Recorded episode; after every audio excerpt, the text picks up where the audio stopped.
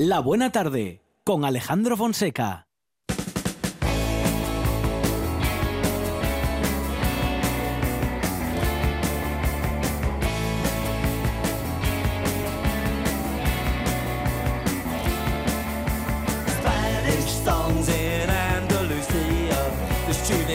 In. The days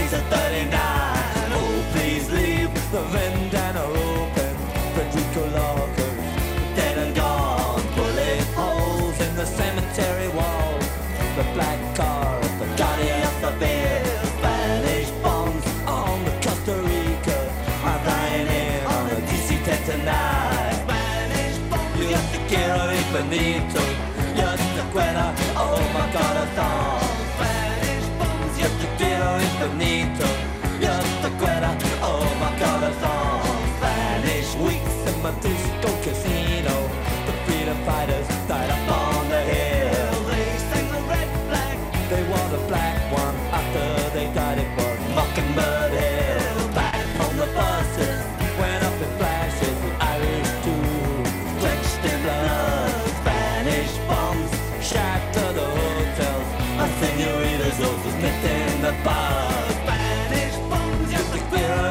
empezamos esta segunda hora, Monchi Álvarez.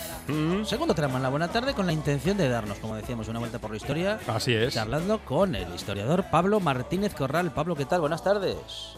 Hola, buenas tardes, ¿qué tal estáis? Muy bien, muy bien, Pablo. Estamos aquí contemplando una foto del archivo del aire fechada el 19 de octubre del 37 por la Legión Cóndor. Aviación militar, servicio fotográfico, hora 9.50 o más bien las 9.500, cota relativa a 2.400 metros. Asunto Gijón. Sí, sí, sí, es, una foto muy interesante, es una foto que, que tiene su historia, claro que tiene su historia. Eh, ese día, ese día una escuadrilla de Henkel 111 bombardearon eh, al amanecer ya, ya Gijón y, y, uno de los segundos servicios dio de pleno en el depósito de Kamsa y después hicieron otro vuelo y como queda muy claro, eh, la Luftwaffe, la Legión Cóndor en este caso, que pertenecía a la Luftwaffe, pues eh, quiso quiso retratar desde el aire cómo había quedado ese ese objetivo y además yo creo que eso era un, un, un entrenamiento porque verdaderamente la Luftwaffe vino aquí a entrenar. Mm. Era un campo de prácticas Mm. eh, para prepararse eh, para la- el siguiente conflicto, ¿no? Para la Segunda Guerra Mundial. Sí, un año y pico más tarde creo que fue que fue esto Varsovia la que sufrió ese tipo de bombardeos, ¿no? Lo que lo que es muy interesante porque además esas fotografías eh, bueno estaban ahí en un, en un archivo que mi compañero Pablo Tata de Alcántara eh, lo que hizo fue eh, bueno pues ir al archivo eh, las compartimos eh, estábamos buscando otra cosa verdaderamente y estábamos buscando las fotografías, pero estábamos buscando fotografías sobre Avilés y sobre y sobre fosas comunes y nos encontramos con las fotografías y con los bueno, con archivos relativos a la, a la Legión Cóndor que bueno que estamos estudiando y además hay mucho más información además bueno en, en Asturias el tema del, de los bombardeos se está trabajando últimamente bastante Bueno, viendo esta foto, que por cierto está en tu Facebook, Pablo, y leyendo estos Sí. datos, se nos eriza la piel, ¿eh? Es imposible no sentir un escalofrío y parece mentira que eso haya pasado sí. en la misma ciudad que, bueno, que muchos habitamos a día de hoy. Pues sí, una- un Gijón que tenía entre unos eh, 80.000 habitantes. Bueno, había mucho refugiado también en aquel entonces. ¿eh?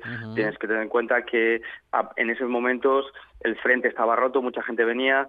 eh, Gijón ya era una ciudad de acogida, como las ciudades republicanas que quedaron en Asturias.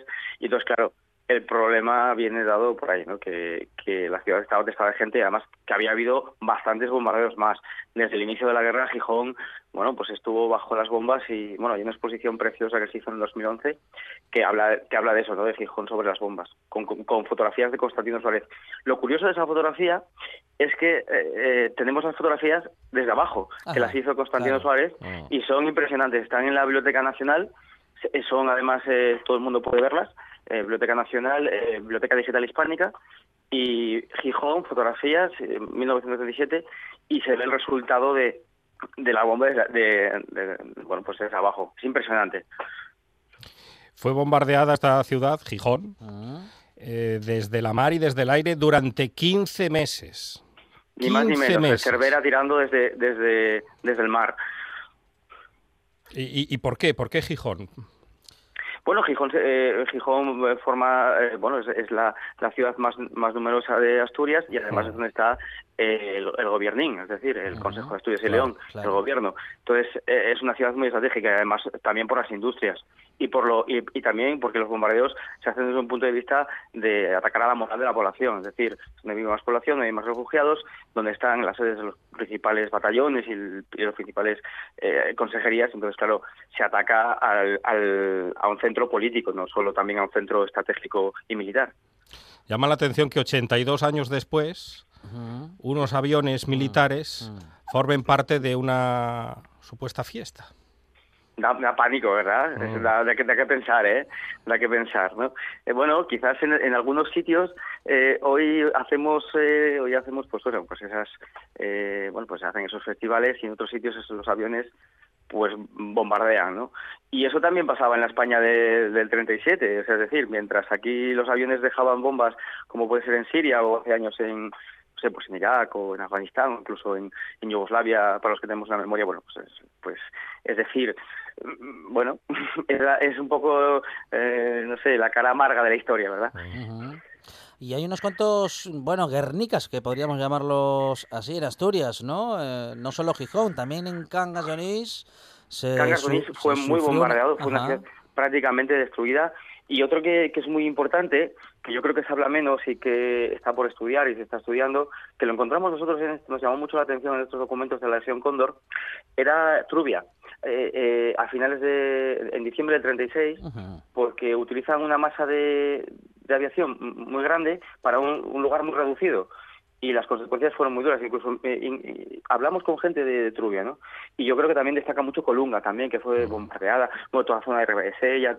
Claro, imaginaros que a partir de agosto, del 26 de agosto, entre el 25 y el 26 de agosto del 37, que es la ofensiva final sobre el, sobre el frente norte, y la Legión Cóndor pone 200 aviones a machacar el frente y a machacar las ciudades hicimos una entrevista, hice una entrevista hace hace unos dos meses, un señor que, que es uno de los últimos milicianos vivos, uh -huh. que estaba en el frente de la de Sella y decía, bueno, todas las mañanas pasaban 25 aviones por encima nuestros. Dice, aterrados.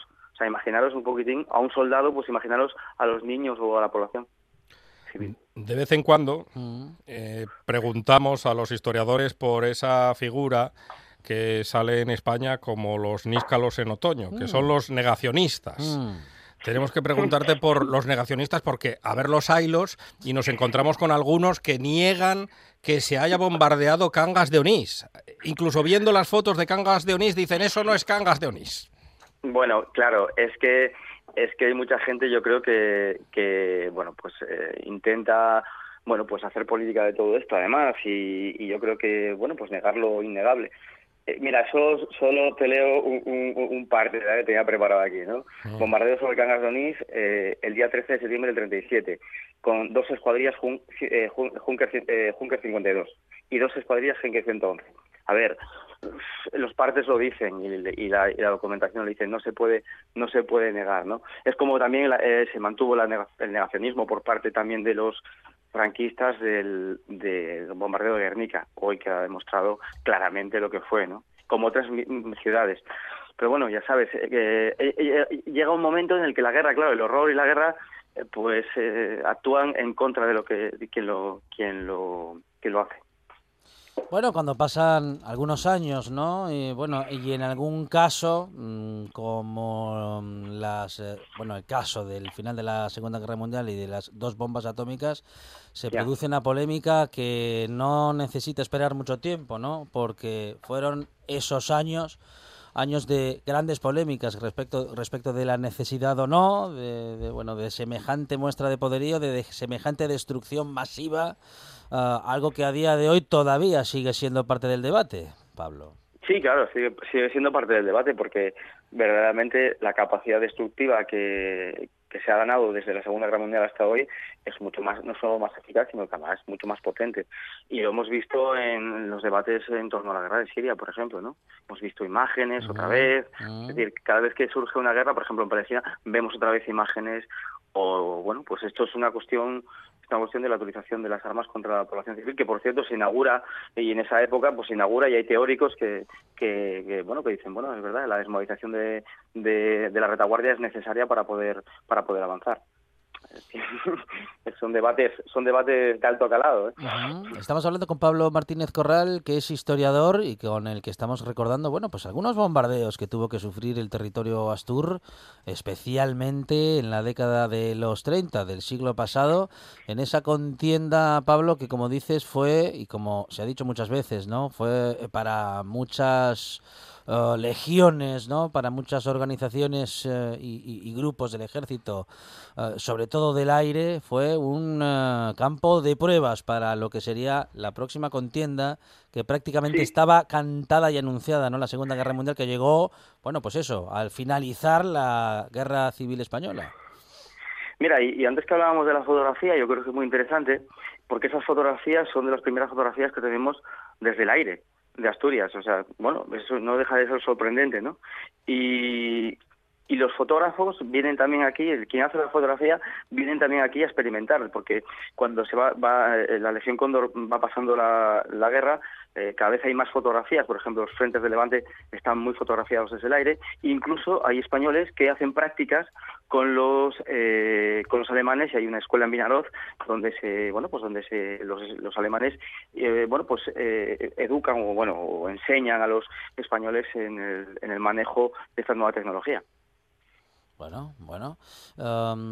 ¿Y esa, esa preparación puedo, pudo influir eh, en la, en fin, en, cómo se hizo la guerra, al menos en, en, los primeros años? Porque decías que este tipo de bombardeos, cuando dices este tipo de bombardeos a la ciudad de Gijón, ¿a qué te refieres con este tipo de bombardeo? ¿Un bombardeo masivo? ¿Un bombardeo sobre la población civil? ¿Un bombardeo contra lo político, estando lo político instalado en lo que es, eh, bueno, pues la urbe del, en fin, del casco urbano de la ciudad? Hombre, yo creo que, en esos momentos, eh, y eso quedó bien reflejado en Guernica y queda reflejado en las ciudades asturianas, porque se bombardea la población civil. Pero ojo, eso no quita para que haya también eh, bombardeo estratégico sobre, por ejemplo, los depósitos Kanga de Kansa, perdón, o por ejemplo sobre los eh, sobre los submarinos o los o los barcos que están en el, en el museo o en Avilés, por ejemplo. Y esto lo sabemos porque porque hay bombardeos que se producen sobre todo hacia el puerto, por ejemplo que en Avilés se produce un bombardeo el, día 27 y 28 de, agosto sobre, sobre el puerto, el objetivo marcado en la fotografía es el puerto y la fábrica de ácidos, y sin embargo de la que pasan por el casco por el casco pues lanzan sus bombas y una de las primeras víctimas de, ese bombardeo pues es aquí en la calle de Rivero. Es decir eh, mm, aprovechando pues saben que tienen una, una un objetivo más Estamos hablando con el historiador eh, en esta buena tarde, en esta vuelta por la historia con Pablo Martínez Corral y con él estamos hablando, bueno, pues de algunos bombardeos que ha sufrido nuestro territorio en el pasado. Pablo, mm, parece mentira, como decía, que, mm, bueno, en fin, no no, los mismos aviones ni siquiera parecidos, la tecnología ha avanzado mucho, ¿no?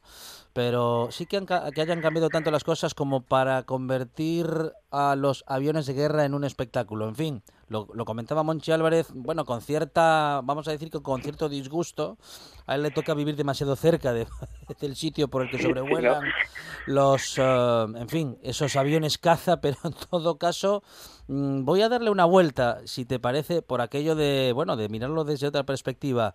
¿Tenemos tan superada mm, la guerra y la contienda bélica como para que ahora un avión de guerra nos pueda entretener y divertir? Bueno, eso forma parte de la educación, ¿no? es mm, decir, mm. eh, ¿cuántos eh, niños asturianos y niñas asturianas saben que Gijón fue bombardeado? Es verdad que hay un trabajo ahora del Aluterio mm. Quintanilla este año pasado sobre los refugiados muy importante, pero ¿a cuántas aulas llega eh, que esas máquinas no son solo divertimento, sino que en su propia tierra tuvieron una, bueno, pues un, un, causaron víctimas, destrucción de mucho patrimonio, por cierto. Es decir, eh, todo es como lo queramos enfocar y verdaderamente yo creo que desde los derechos humanos, bueno, pues eh, hay que trabajarlo y con ejemplos reales, ¿eh? Es decir, con ejemplos reales. Usted, eh, aquí en, en Gijón, pues también pasó esto, ¿no? ¿no? solo en Dresde o no solo en Hiroshima y Nagasaki, porque yo creo que acercar la historia local a la gente es, es necesaria, ¿no? Además, esos bombardeos nos unen con Varsovia, como dije antes, y con Nagasaki, es decir, sobre la población. Entonces yo creo que eso es mm. necesario. Yo creo que, bueno, pero también es verdad que lo que es las, las los aviones pues la, la tecnología, pues oye, que se queda gente movada. Aunque yo también me gustaría saber, eso para el medio ambiente no sé si es bueno. Bueno, bueno. Pues ahí quedan esas preguntas en el aire y el planteamiento tan interesante que nos hace Pablo Martínez Corral, historiador, con el que hemos hablado una vez más de la Legión Cóndor, ¿eh? que tantos disgustos nos ha dado. Pablo, gracias, un abrazo. Un abrazo. Gracias a vosotros, un abrazo. En toda Asturias. En toda Asturias. RPA. Esta es tu radio.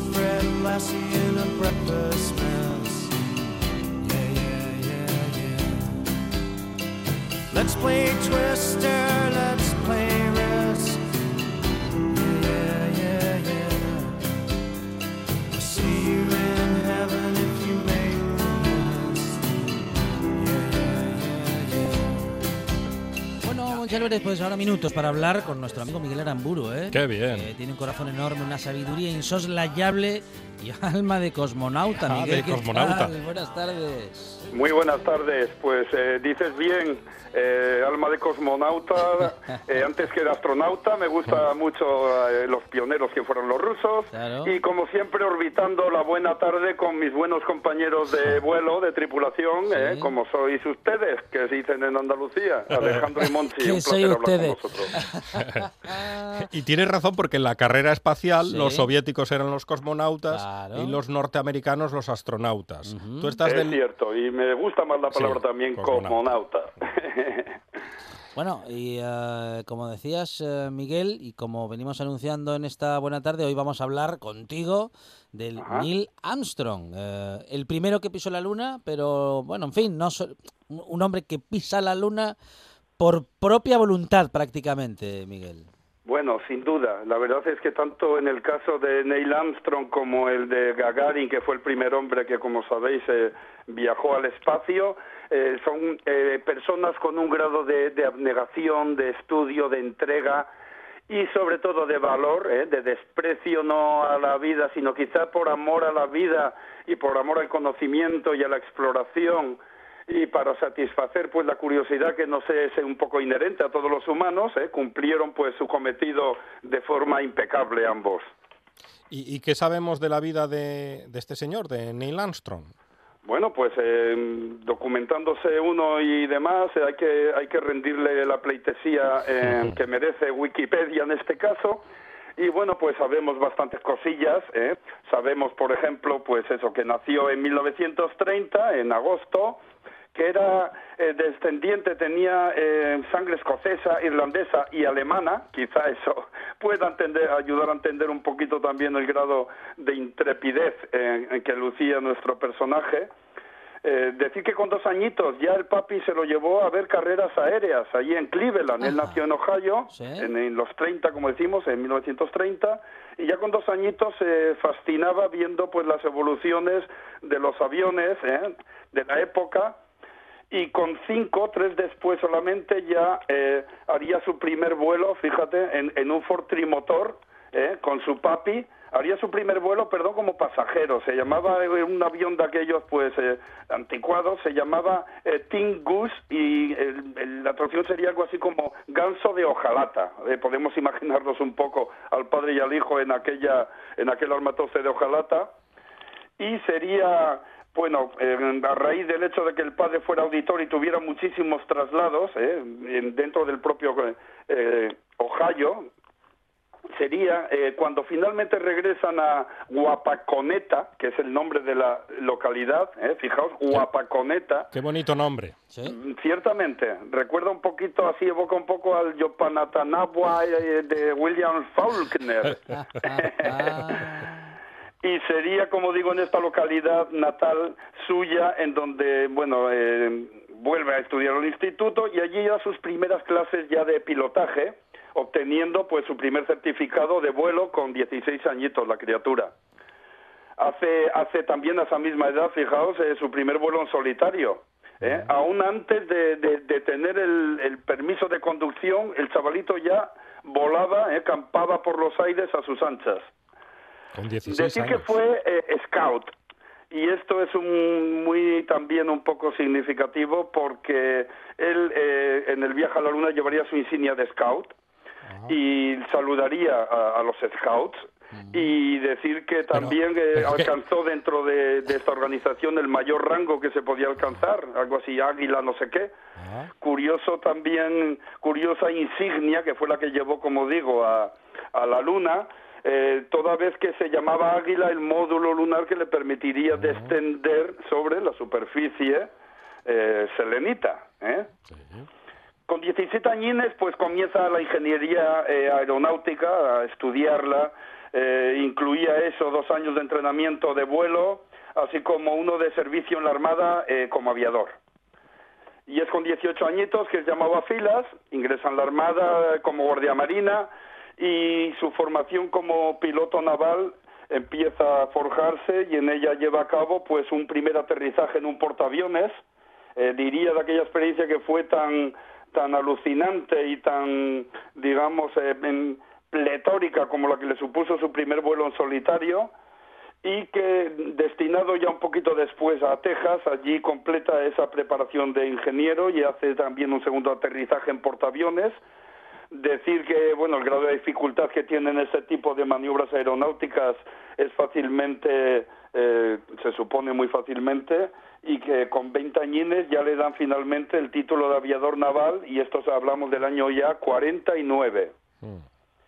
Eh, es entonces cuando, bueno, dos años después, en- entra en combate, le llaman a filas en la guerra de Corea, eh, tiene, lleva a cabo 78 misiones aéreas y en alguna de ellas, pues bueno, rozó con un cable, tuvo la mala fortuna eh, de rozar una especie de cable ante- antiaéreo que tendían los eh, los coreanos para eh, justamente eso, pues eh, intentar eh, eh, disuadir a los aviadores de que no volaran bajo y si lo hacían pues que se, se estrellaran contra ese cable. A él le cortó dos metros de ala, pero eso no le impidió seguir volando más allá y eh, como era su, su idea a priori y, y, eh, se dirigió hacia el mar, eh, se eyectó, eh, que ya sabemos que es ese esa especie de impulso que, que tiene el, el propio sillón del piloto que te sale disparado de la nave y se eyectó sobre el mar, pero las, eh, las- el aire, las, las eh, digamos que el, aire fuerte que hacía no era vendamal, pero bueno, las corrientes de aire lo arrastraron de nuevo a la playa y tuvo allí la buena fortuna de que lo recogiera un compañero y bueno, y lo pusiera a, a salvo, a buen recaudo. Eh, por fin ya se gradúa y se presenta eh, como piloto de pruebas terminada esta guerra de Corea, eh, donde también tuvo las eh, correspondientes condecoraciones y reconocimientos militares y castrenses y se gradúa como dijo como digo eh, como piloto de pruebas y en el año 55 realiza su primer vuelo. Pilota aeronaves de seguimiento de unos bombarderos experimentales que también acabaría eh, pues pilotando. Y aquí ya se da eh, otra, si la primera fue esta de Corea, otra incidencia bastante interesante respecto a su solvencia como piloto y a su frialdad ante dificultades bastante tremendas, y es el hecho de que eh, se le estropea un motor. Se le estropea un motor, eh, llevaba, es decir, que, que estos eh, grandes eh, Boeing B-29, que se llamaban Fortress, que son superfortalezas volantes, imaginémoslos, llevaba en, sus, en su panza, llevaba dosado un avión cohete Douglas, ¿eh? que habría de soltar él pues a, a, bastante altura, unos cuantos kilómetros, había de soltar ese, ese avión cohete, pero que habida cuenta del fallo con el motor, eh, se las ingenia para eh, lograr la velocidad eh, necesaria, que eran más de 300 kilómetros hora, y en ese sentido, pues improvisa un picado. y es en ese picado cuando suelta el cohete, ¿eh? lo suelta eh, de modo satisfactorio y eh, así todo el motor que se le había fallado pues acaba de destrozarse y para colmo eh, pues imposibilita y digamos que que atasca y bueno destroza el resto de el resto de motores imaginaos la situación ¿eh? imaginaos eh, en, en esa fortaleza volante a, a nuestro amigo Armstrong Sí. y que bueno el- lo que hace es conservar por supuesto esa frialdad y ir descendiendo ir corrigiendo el picado e ir descendiendo el círculo sobre la base donde finalmente aterrizaría pues eh, eso exitosamente pero ya este tipo de pruebas da- nos da muy buena prueba del talante, como decimos, de la templanza Sí. de- de- del señor Armstrong, ¿eh? y de que no es Bueno. azaroso que haya lo- llegado a ser el primer hombre que pisara la luna. Un poquito más tarde vamos a recorrer también parte de la historia de, es. de Neil Armstrong ¿eh? y de esas habilidades, bueno, en fin, como piloto de prácticamente cualquier cosa que le pusieran delante y no le pasaban pocas cosas. Y no se ponía nervioso. Cierto es, es que las resolvía, pero mm, le pasaba de todo, ¿eh? De todo, de todo porque está lleno de incidencias que no voy a pormenorizar porque no nos daría tiempo a completar un poco eh, su biografía como, como se- tratamos de hacer. Eh, tiene también otra anécdota con un X-15, ¿eh? Sí. es un cohete que, con el que alcanza los 62 kilómetros de altura Ajá. también y, y que también sale, pues eso, pues también tuvo un pequeño problema del cual sale bastante airoso. ¿Qué le, qué le pasó? Se quedó sin gasolina.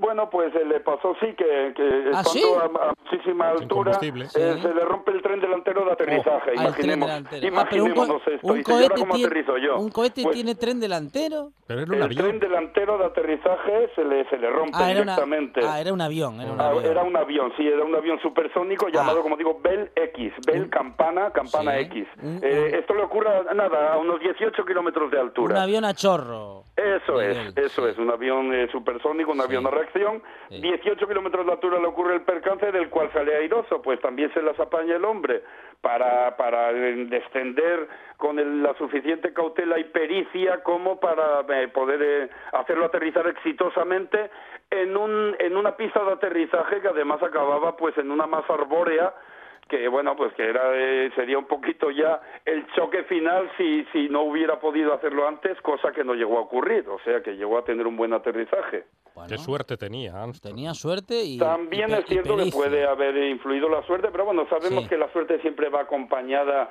Mm. de un grado de conocimiento y de y de bueno y de y, y de bien hacer de saber hacer bien las cosas bueno. O al menos saber hacerlas bien en virtud del contexto, eh, el momento y el es. lugar, ¿no? Eso es, de improvisar situaciones inesperadas, de Sí. saber salir, como decimos, airoso, pues de eso, de lo que se llama la, la creatividad. Decir, bueno, para eso no estaba preparado, o sí lo estaba de algún modo, pero no me había surgido la posibilidad hasta ahora y voy a establecer las posibilidades más más air- más eso más airosas más Sí, sí. eh, benevolentes para poder seguir vivo Bueno. Nos situamos ya en 1958. Sí. Es el año en que se casa, es el año en que también la casa Pero que tuvo se tu- eh, llamaba Miguel, la, Miguel. que- la- la administración espacial Miguel, eh, espera, estadounidense espera, Miguel, pasa que- a llamarse NASA. Espera, Miguel, que te quiere, te quiere decir algo. Sí, además es, algo importantísimo. Eh, tu- tuvo tiempo para conocer a, a alguna moza, con- si estaba todo el día, todo el día volando y de aquí para eso allá. es. Tuvo tiempo conocer una moza, exactamente, sí. No he abundado un poco aquí en este aspecto eh, eh, privado y sentimental, pero sí, sí conoció, eh, eh, conoció, pues eh, no tengo aquí ahora mismo, no apunte el nombre. Pero conoció el pero amor. sí tuvo con, él, con ella dos hijos, eh, eh, Janet Elizabeth Sheeran se llamaba. Mira, aquí lo tengo, sí. Janet. Y tuvo con ella dos hijos y bueno, algunos de ellos pues con problemas. eh, eh, a Karen, una de sus hijas, se le diagnosticó un tumor maligno en el tronco del encéfalo. Eh, los rayos X pues lo curaron en principio, pero eh, al final eh, acabó muy deteriorada la pobre chica y murió en el 62 con dos añines. ¿eh? Y eh, bueno, pues eso también tuvo que afectar bastante en toda su carrera y en eso, en, en su preparación como astronauta, que es la que acabaría finalmente siendo. Hablábamos del 58 y hablábamos ya de la NASA, eh, en la cual absorbe, y lo dije mal antes, no fue la casa, sino la NACA, eh, que era la Administración Aeronáutica Espacial Estadounidense anterior a la NASA, y en el 62 con el X-15 también, con ese eh, avión que supersónico que se le había roto el tren de aterrizaje, logró la altura nada menos que de 63 kilómetros, imaginaos eso, y estando, estando pues eso, subiendo a esa altura eh, y a tanta velocidad resulta que rebota, rebota en la atmósfera eh, no, perdón, fue al, fue al revés. Estaba cayendo en picado desde 63, perdón, desde 63 kilómetros de altura. Estaba dejándose caer en picado y en el impacto con la atmósfera rebota 43 kilómetros hacia arriba. Imaginemos qué rebote. Madre o sea, como las botas de, siete leguas del cuento, si os acordáis. Igual que en el cuento. Pero cómo, cómo que yo creía que más que rebotar lo que sucedía era mm, pues que la fricción podía hacer que se, vamos, que se que, se prendiese fuego, vamos. Sí, pero, no, eh, eh, no, Alejandro, porque bueno, pues la atmósfera, eh, digamos que a esa velocidad deviene, por, por utilizar un verbo, sólida de algún modo y rebota directamente, como digo, que son 43 kilómetros hacia arriba, que se ve proyectado de nuevo hacia arriba eh, por cierto que volaba, fijaos a qué velocidad, a Mach 3, o sea, tres veces la velocidad del sonido, que estos son nada menos que 3.200 kilómetros por hora. ¿eh? logra finalmente eh, descender mediante las pertinentes maniobras y aterrizar y bueno y de forma también exitosa. O sea que con esta ya van tres tres que se salva por los pelos o por su pericia y por su suerte como dices hay otra ocasión también en que, bueno, se trataba de explorar posibilidades de emergencia de aterrizaje y esta vez estaban intentándolo en el fondo de un lago seco. Resulta que había llovido días antes y bueno, ninguno lo disuadió ni él estaba advertido, pero entendió que bueno, que no habría problema, que lo iba a intentar igual y eh, bueno, se puso a aterrizar eh, con el fin no, no de tocar tierra, o sea, simplemente tocar tierra, no de quedarse quieto, sino tocar tierra y remontar vuelo. Eh, resulta que no, que estaba enfangado el fondo del lago y bueno, de alguna manera se le clavaron las ruedas y no consiguió remontar y bueno, se quedó todo en unas risas, pero ahí estaba también el riesgo y la posibilidad de que nuestro primer hombre en la luna hubiera sido otro, ¿eh? de haber salido mal esta o ninguno, porque... O um, ninguno. ¿Quién sabe, quién sabe, Miguel? Eh, lo venimos hablando justo hace unos minutos. Eh, bueno, pues en fin, si algunos, eh, algunas cuestiones de la historia hubiesen sido diferentes, si hubiese habido algún conocimiento que ahora tenemos y que entonces no, quién sabe si no habría cambiado la historia o algunos acontecimientos. Y digo yo, quién sabe si de no haber existido Neil Armstrong, que logró y cuyo, mm, cuya anécdota respecto de cómo lo hace vamos a recorrer eh, dentro de unos eh, minutos en la próxima hora con Carlos eh, González Pintado, nuestro hombre en la NASA. En Qué maravilla, que lo digo siempre. Un saludo, si me permite, desde aquí para él, porque es un placer escucharle. Ah, digo que tuvimos o sabemos en la historia que hemos llegado a la Luna tal día y a tal hora pero seguramente habrá sido gracias a la pericia de Neil Armstrong. ¿Quién sabe si el pues bueno de Neil no lo hubiese logrado? de estas grandes ¿Eh? proezas, eh, eh, los grandes hombres son, son fundamentales. pensemos en, en, el, en el Cano, pensemos en, en Colón, en el tesón de estos hombres, pensemos en el Cortés que quema las naves y dice, pues de aquí ya no me, no me, o, me sacan muerto o pa'lante. Y indudablemente es mucho la persona la que a base de ese empeño, de esa preparación, de ese tesón, de ese valor, eh, logran llevar a cabo este tipo de proyectos que poquito a poco hacen grande a la humanidad, nos hacen grandes a todos. Y bueno, dicho lo cual, nos acercamos ya, eh, bueno, decir que eh, por último que pilotó de estos aviones supersónicos, pues como más de 200 modelos, y sumó en todo ello unas 2.400 horas de vuelo. Y ya nos acercamos a, los proyectos eh, aeroespaciales, estamos ya con el proyecto Gemini, que es el segundo proyecto importante espacial de la NASA, eh, toda vez que el Mercury fue el primero, el Mercury Project fue el primero eh, que incluía misión eh, tripulada, y es el Gemini para el cual, eh, bueno, eh, decir que en el Mercury, en el primero, no, no, no se le admitió porque era solo para militares. Y él era, y esto es muy importante, él era piloto civil. Se presenta, no obstante, al Gemini, se presenta y curiosamente llega un día después del plazo de solicitud la suya. Pero un amigo que lo conocía dice, yo la meto, yo se la voy a meter aquí entre las demás y aquí no ha pasado nada. Y afortunadamente Era español, no pasó eh, nada, fue admitido. No, no era español. El, el amigo no era español, ¿no? no, no, pero bien podía haberlo sido, exactamente. Ay, ay, Muy muy certero ahí, Monchi. Eh, bueno, afortunadamente esa pequeña, eh, digamos, eh, eh, ese, eh, ese pequeño fallo, esa pequeña manchita, eh, la podemos eh, obviar eh, porque el resultado eh, final sí es positivo y en este caso es lo que nos, eh, lo que nos importa sin duda. Eh, bueno, pues en el proyecto Gemini es incluido en el año 62 en el segundo grupo de astronautas, es decir, en el grupo de reserva, en el grupo de reserva en el cual estaba también, pues estaba eh, Aldrin, ¿eh? que sería también un, un- su gran compañero en el Apolo 11, y nos situamos ya en el Gemini 8, porque en los anteriores proyectos, pues eso, estaba en reserva, pero es en el 8, en el año 66, en donde ya en calidad de comandante y, y, bueno, y personaje civil, es el primero estadounidense que pues que logra que logra eh, subir a- a- al espacio, a la estratosfera, eh, eh, habida cuenta de que Valentina Tereshkova, siendo siendo eh, mujer además, lo había hecho en el año 63, tres añitos antes. El proyecto de la Gemini 8 era eh, básicamente el acoplamiento con una con una nave no tripulada y luego un posterior paseo espacial pues con el mm, con el artilugio este que es eh, extravehicular eh, que se llama EVA eh, las, el- las iniciales son EVA y eh, bueno tuvieron la mala fortuna de que si bien el acoplamiento fue eh, fue exitoso eh, no así el posterior desarrollo de los acontecimientos por cuanto comenzaron a girar eh, estando acopladas ambas naves sobre sí mismas y a una velo- y a una rotación eh, tan tan brutal como eso, una rotación por segundo, eh, haciendo peligrar todo el resto, eh, como digo, del proyecto, ese paseo extravehicular que hubiera sido también, bueno, pues eh, otro pequeño hito espacial.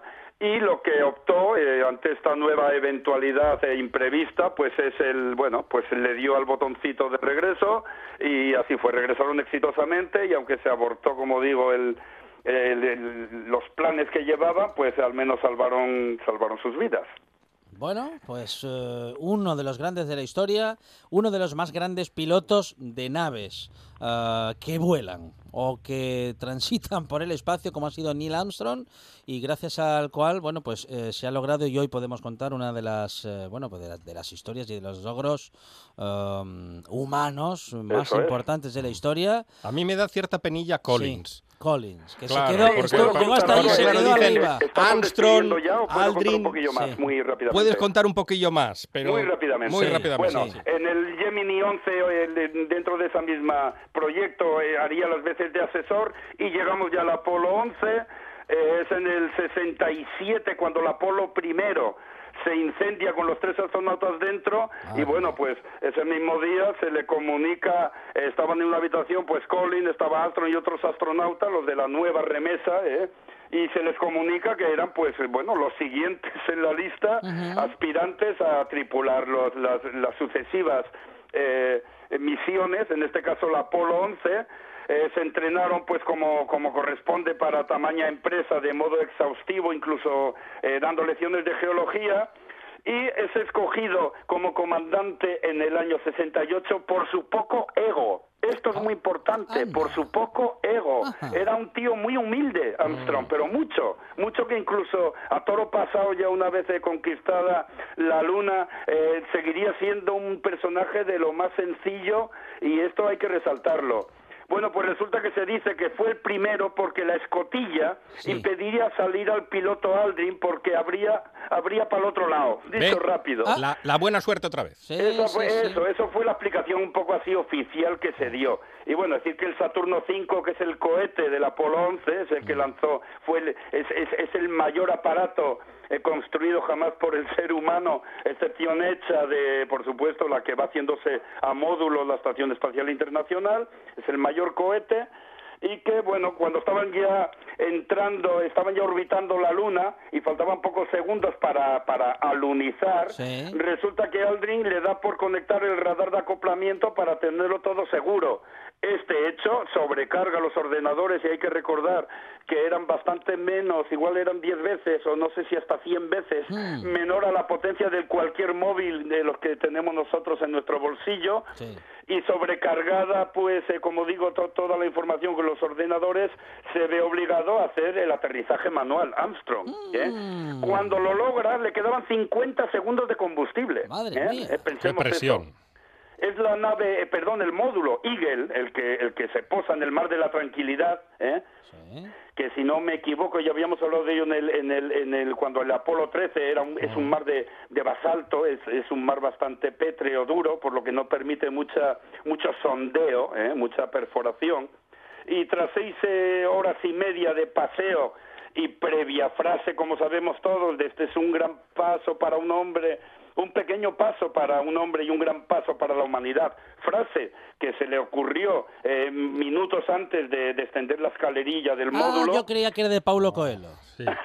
Podría ser. O de Jorge Bucay. ¿eh? Ah, también. Exacto. Decir que, pues eso, recogieron muestras, plantaron, por supuesto, la banderita que iba muy doblada y que llevó a creer a algunos ¿Eh? escépticos, y aún los hay, que creen que había aire y que eso era un plató cinematográfico. Sí. Decir que hay gente En pató, ya se sabe lo de los, los terraplanistas o los creacionistas. En fin, que es más fácil tener fe que, que conocimiento, evidentemente. Claro. Y decir que cuando se ponen a regresar, se- pues el interruptor de, de, de- de lanzamiento del Eagle eh, se le rompe, lo engancha con el traje y se le rompe el interruptor. Pues nada, que se buscan un bolígrafo y con el boli, pumba, para arriba y arriba que se van Al y final, venga, ¿eh? Tanta se tecnolo- acoplaron de nuevo a la Columbia y para casita. Tanta tecnología, tanta tecnología y luego enganchamos eh, Salvaron por un boli. la tecla por- con un boli. Miguel Aramburu, compañero, gracias, un abrazo. Pues muchas gracias y un abrazo a todos y a los amigos de la buena tarde. Hasta luego. Chao. It's one small step for man, one for mankind.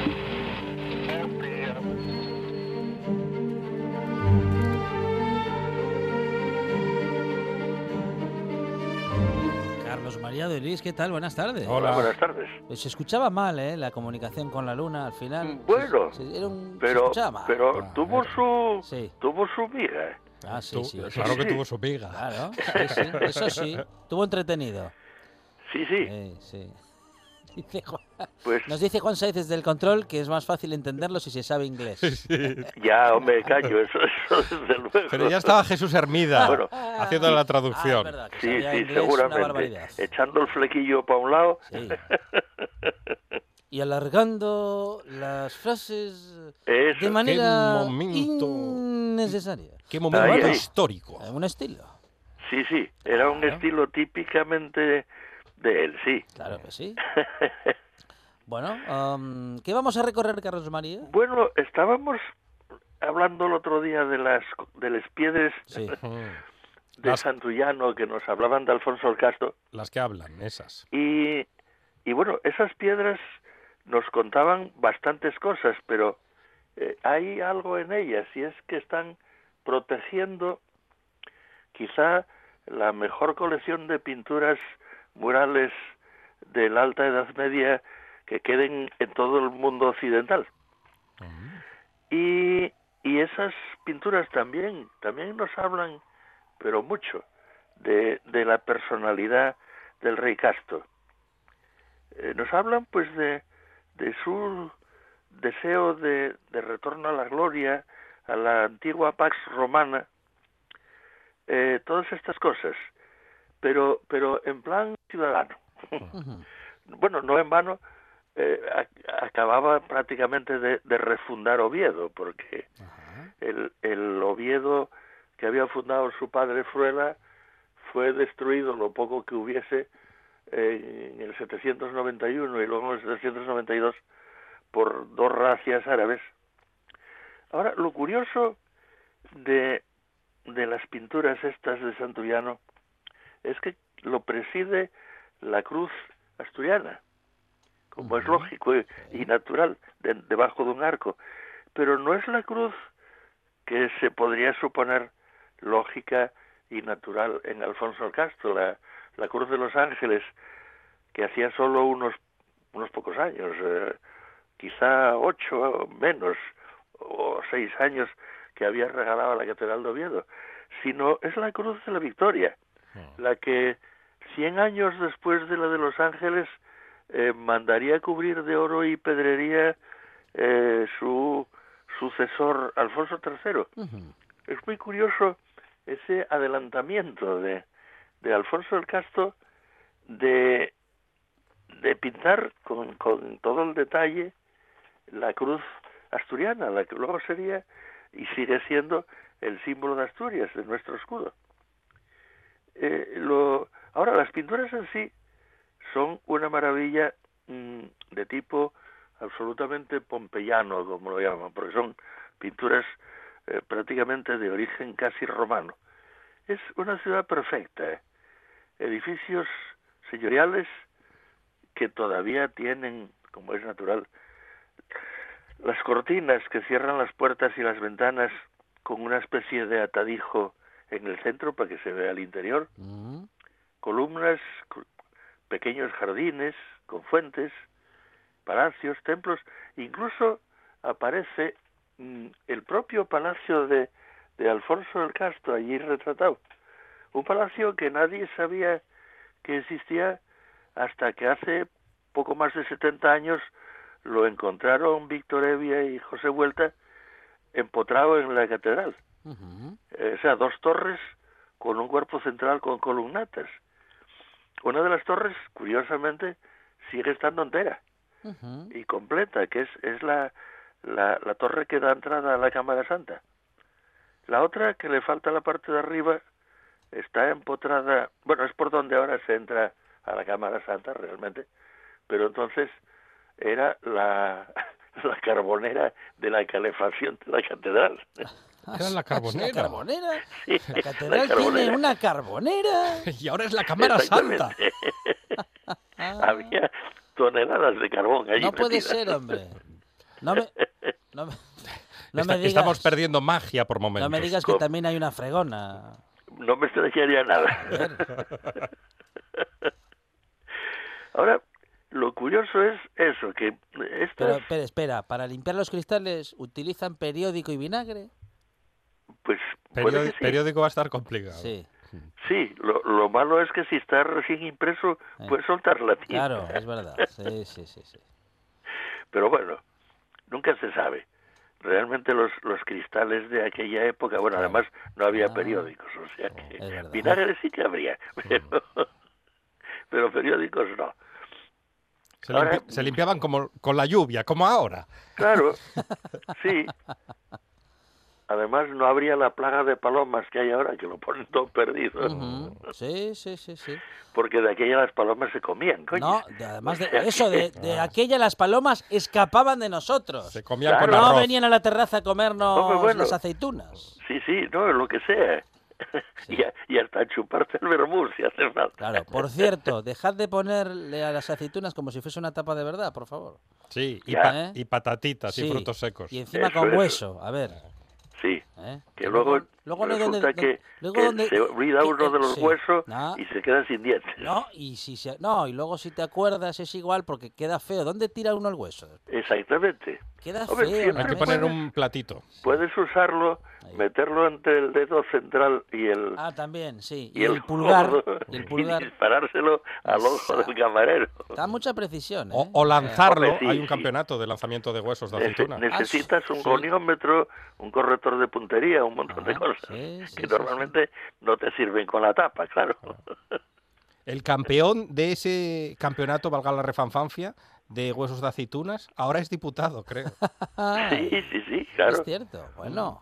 Bueno, Enhorabuena. incluso, ¿por qué Un no? hombre de grandes méritos. Mm. Sí, y si amplías el tamaño de los dedos Sí. y el tamaño de la aceituna, a lo mejor, como, como hablabais hace un momento, Sí. se puede mandar un, un cohete a la luna Claro. sin necesidad de quemar combustible. Ahí está. En Asturias sería Ahora, un volador. Una forma muy gordos, ecológica. ¿eh? Sí, sí, sí.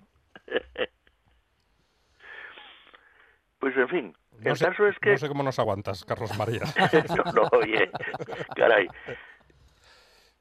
Os aguanto perfectamente porque además me parece muy bien que me interrumpáis y todo. Pero bueno, quiero decir que las piedras, bueno, pues nos hablan, en este caso concreto, de quizá de esa eh, ciudad de Dios de que hablaba San Agustín y a la que posiblemente con su vida eh, casta, inmaculada y demás que decía Alfonso III eh, aspiraba Alfonso el Casto. Pero mm, lo que pasa es que las piedras son un poco como los políticos. Hablan, sí. pero nunca te lo quieren decir todo, Ah, por si acaso. sí, sí.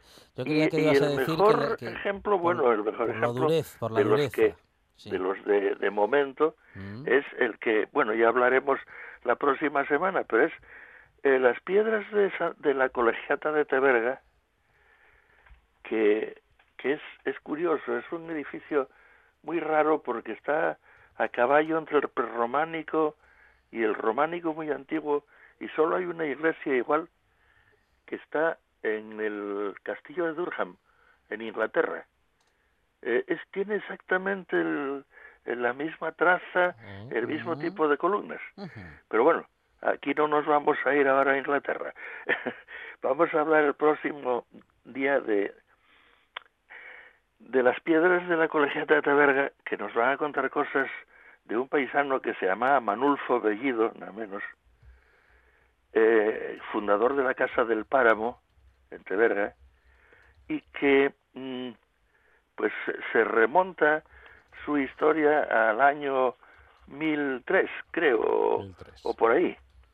Manul. O sea, todavía en esta época en que los reyes hace muy poco que se trasladaron de, de Oviedo a León y, y, y veremos una serie de, de historias curiosas porque Teberga está en un emplazamiento mm, muy muy útil.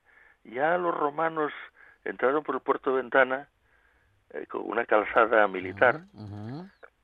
Y, y luego, claro, por esa misma calzada entraron en el 795 eh, los árabes y, y no pillaron a las tropas de Alfonso el Casto con el culo al aire por puñetero milagro, Bueno, si no es por un, un caballero que, además es curioso, las crónicas cristianas no hablan de él, lo, lo sabemos por las crónicas árabes, vaya.